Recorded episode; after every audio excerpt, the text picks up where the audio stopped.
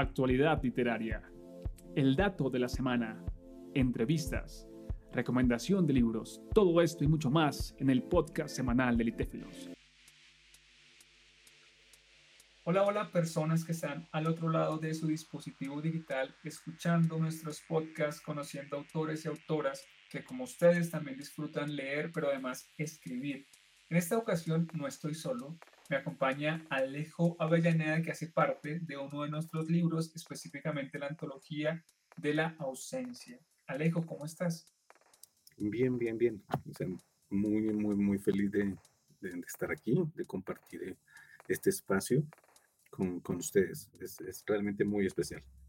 Ah, Alejo, en verdad que me alegra que nos acompañes, que disfrutes este momento de conversación que nos va a permitir conocerte un poco más. Así que para ir entrando en ese tema, cuéntanos un poco acerca de ti. ¿Qué haces? ¿A qué te dedicas? ¿En qué trabajas? ¿Estudias? Ok, pues realmente trabajo en, en, a nivel de, de logística, distribución, es, es algo muy, muy mecánico, muy interesante también. Eh, es algo completamente diametral a, lo que me gusta, que es básicamente escribir.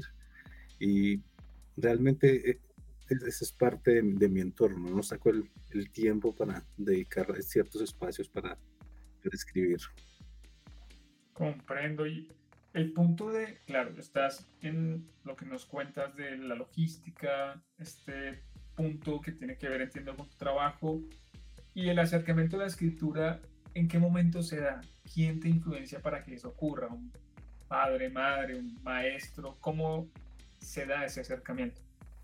Creo, creo que básicamente fue, fue, pienso que es algo bastante cómico. Em, yo, yo, empecé a acercarme a la escritura básicamente por, porque empecé a escribir cartas cartas de, amor precisamente para, para, mis amigos. Eh, yo era esa, e, esa parte de, del lado de mis amigos que, que estudiaba mucho, leía mucho, entonces eh, por, por, esa fama, podemos decir, eh, empecé a escribir cartas, cartas que precisamente ellos utilizaban para, para sus conquistas.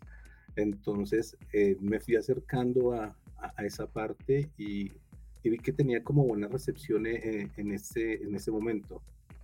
Eh, pues en el momento de, del colegio, pues yo era un niño con, con discapacidad, en este momento también eh, aún la tengo, y, eso permitía como, como abrir una puerta a, ciertas cosas. Entonces, siempre, siempre estuvo eh, lleno de, de, de, esas cartas, de esos escritos que empezaron a, al inicio de, del colegio 16, 17 años.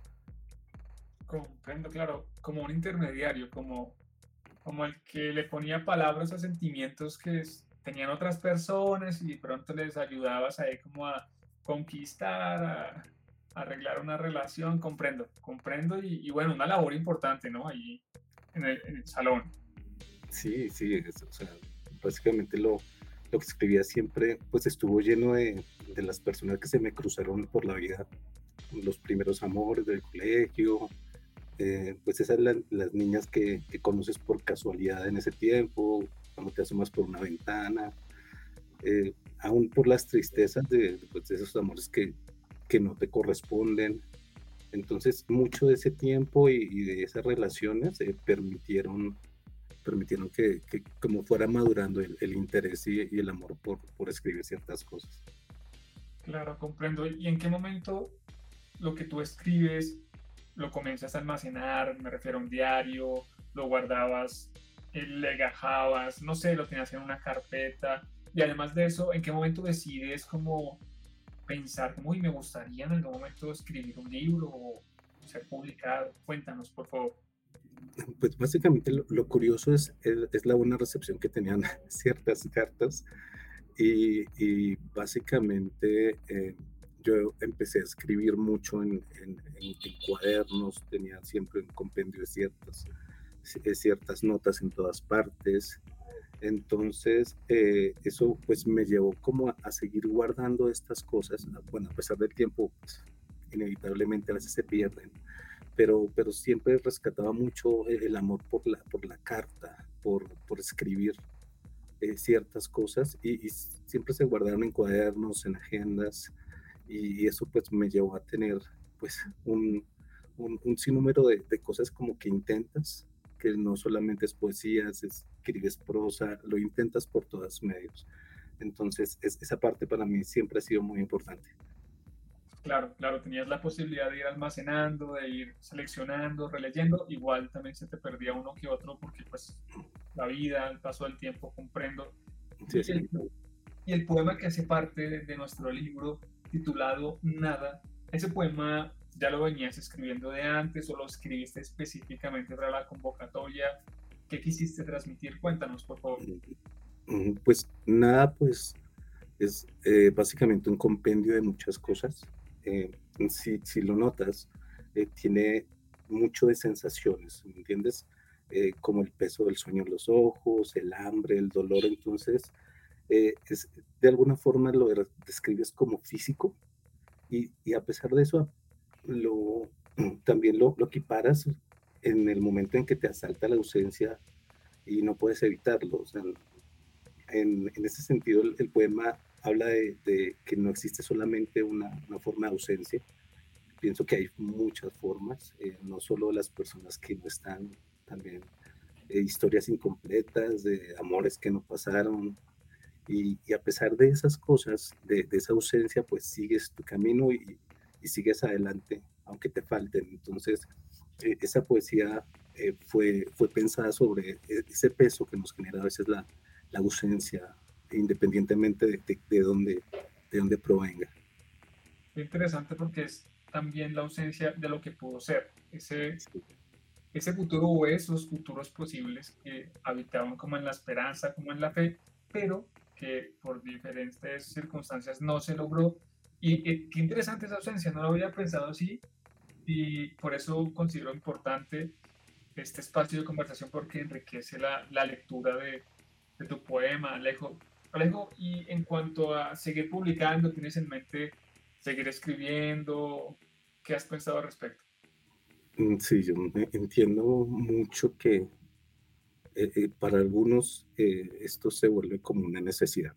En, la idea es seguir, seguir escribiendo, seguir, seguir publicando. para mí es, es muy importante porque de alguna forma lo que escribí en ese momento y aún lo que escribo tiene, tiene mucho de las personas que, que conocí en ese tiempo y, de las que están en este momento en mi vida. Entonces, para mí mi grupo cercano de amigos, eh, las personas que, que, me conocen, ¿sí? Eh, todas estas cosas permiten que, que siga con, con, la necesidad de escribir, porque de alguna forma si lo piensas, escribir algo que normalmente lo haces solo, siempre está muy lleno de gente. Entonces, eh, la idea es seguir. Muchos me han hablado que, que haga un convenio y que lo publique.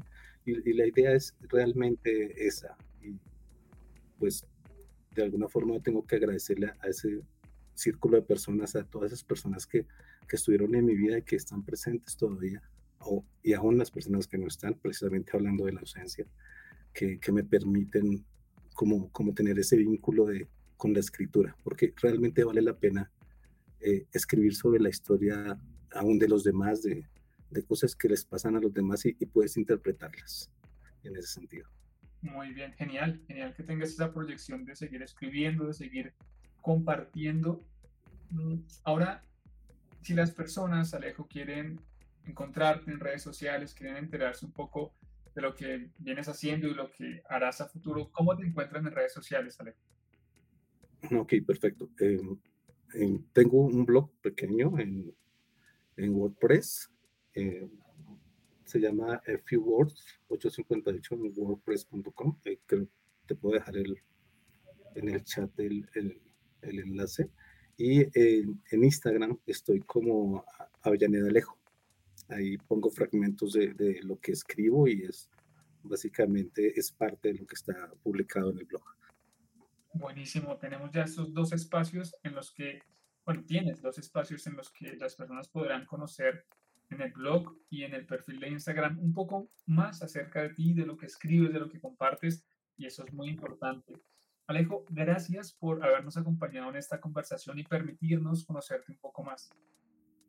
No, muchas gracias a ustedes. La oportunidad es muy grande y esto permite a personas que, que estamos empezando y, no tenemos ciertos medios, eh, darnos como un espaldarazo y seguir adelante. Realmente les agradezco mucho, es una oportunidad muy, muy importante para nosotros. Es mucho gusto Alejo y estaremos en contacto por allí cuando nos volvamos a encontrar. Que estés bien. Hasta luego. Claro que sí, muchas gracias.